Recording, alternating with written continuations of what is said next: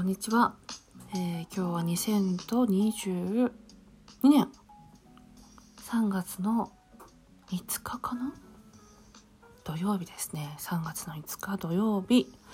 えー、話していこうと思いますよ。えっ、ー、とですね先日まあ先日の前が昨日か。昨日はマルハチオンエアのライブ配信ありがとうございました、えー、相変わらずこれっていうね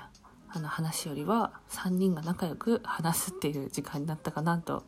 思っております。うん、でねあのそう昨日話した話にプラスでねお話をするとなると一応テーマはねうーん、まあ、10代の子からのお便りだったんですけど同窓会とか、まあ、行きたくないなと思う飲み会をねどうやって、えー、断りますかっていう質問、え、我々丸八のね、丸八のメンバーは、うん、断り文句とか、こう思われたくないからこう言うとか、こう思われたいからこう言うっていう話をしたんですけど、やっぱね、最後の、うん、まとめとしては30分でちょっと足りなくって、私としてはね、付け足すこととして、えー、また誘ってくださいとか、やっぱ行きたかったですっていうね、気持ちをつけるっていうのは、まあ、社会人としてのいわゆる社交辞令みたいのがあるとあの感じ悪くね断るってことにならないかなっていうところを最後付け出せればなと、うん、思いました。なので、あの、行きたい気持ちは山々なんですけど、とか、まあ、行きたくなる日もあるかもしれません。もしかしたらね、一生行かないぜってわけではないと思うので、えー、またね、あの、行けるタイミングでご一緒させてくださいっていうのが、えー、大人のね、飲み会を断る時のマナーかな、マナーかもしれないなって思いました。うん、それはね、昨日の、えー、反省点、付け足したいなと思った点でございました。でですね、えー、先日ライブ配信で私のね、このチャンネルの方でお話しした件、えー、私がね、ヘアメイクをやっていて、それを後輩に伝えていく時育成していく時に、えー、0から1っていうのはね、ヘアメイクっていう仕事やってみようかなっていうのが0から1だと思うんですけど、そこからね、1から、まあ、今での100、今できることの100%、そしてこれからプロとしてね、もっともっとやっていくための100っていうのを、えー、伝えていくのに、私がどうしてもね、うん、100のうちの30効率よくできれば稼げるようになるんじゃないかっていう風な教え方をしたりもしてたんですけど、先日のね、ライブ配信で皆さんに聞いていただいたりとか、あとその後お便りとかね、えー、いただいて、うん、私自身も考えること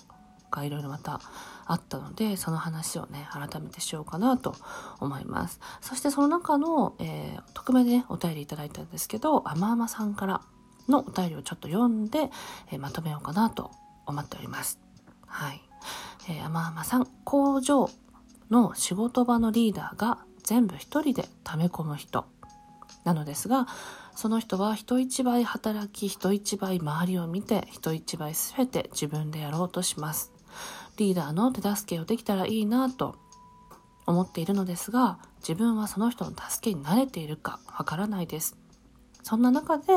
え、リーダーがね、やっていたことをリーダーが来る前に気を利かせてやってみたり、え、こっちに来なくても他のフォローができるようにと気を利かせているつもりなのですが、内心怖いのが全部自分でやらないと気が収まらない人にフォローをね、こっちの気持ちとしてね、フォローを入れた時にイラッと相手がね、してるんじゃないのかなって内心心配があったりします。自分はあの、甘々さんですね。甘々さんは人の目を見るのも会話するのも苦手なので、そのリーダーの声のトーンや足音の感じ、立ち方、遠目から見た人との会話している時の表情や走り方、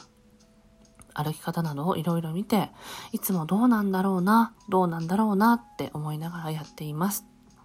うん、ってお便りいただきました。これはね、私があの時話した話と全く逆の目線でお便りをくださってま、すごくね、優しいなって思いました。あの、まずはね、お便りありがとうございます。えー、私はこれを読んで、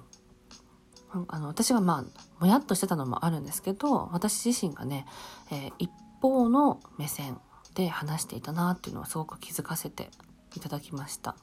なので本当にこのフォローをじゃあねしたいなとか自分がもっと学んでいきたいなって思ってる側の気持ちもやっぱり聞きたいなとかうまくねあの聞き出せたらなって思える視点が持てたのですごくありがたいなと思いました。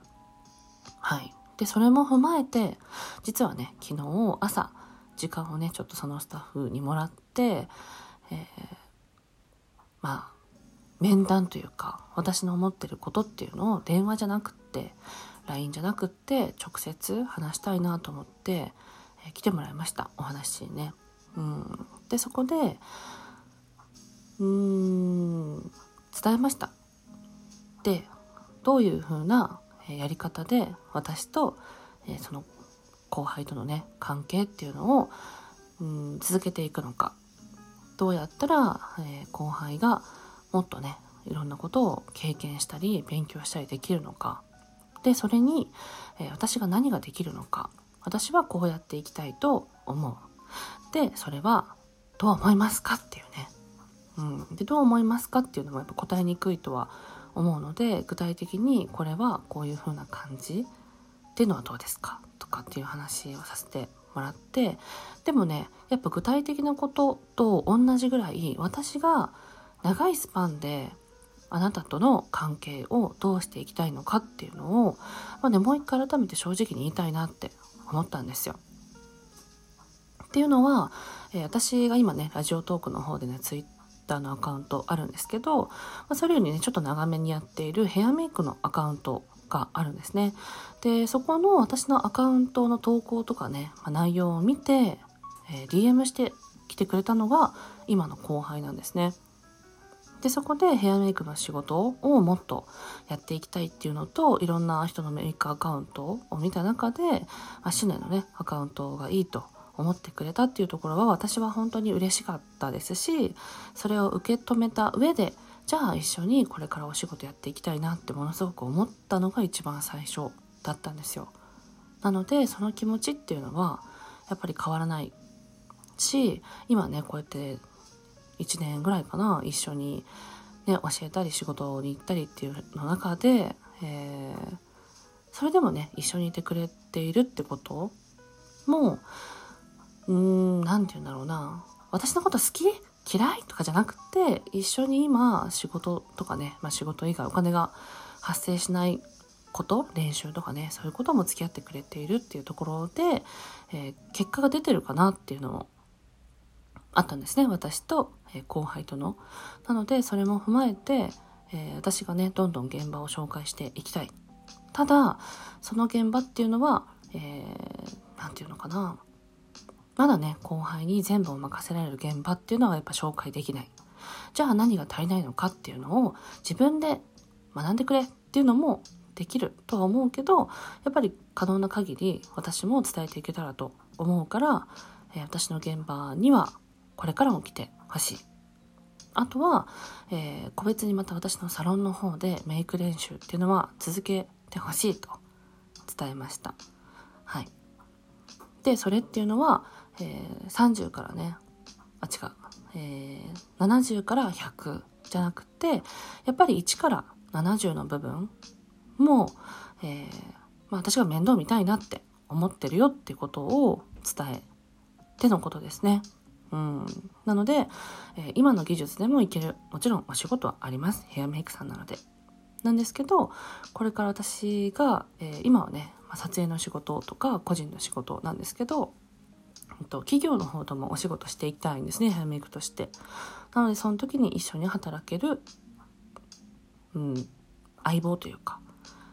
一緒にチームとしてね働きたいなって思ってる人なので、えー、そこまでの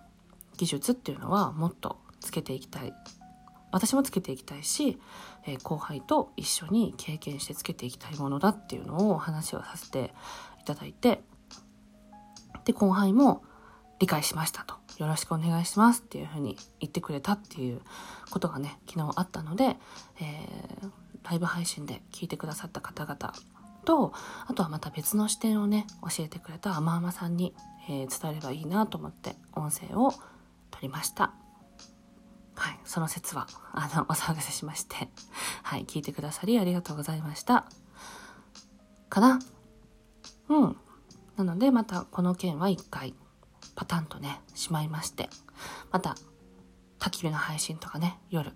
ライブ配信できたらいいなと思っております。以上です。えー、いつも聞いてくださりありがとうございます。良い週末をお過ごしください。シュネでした。バイバイ。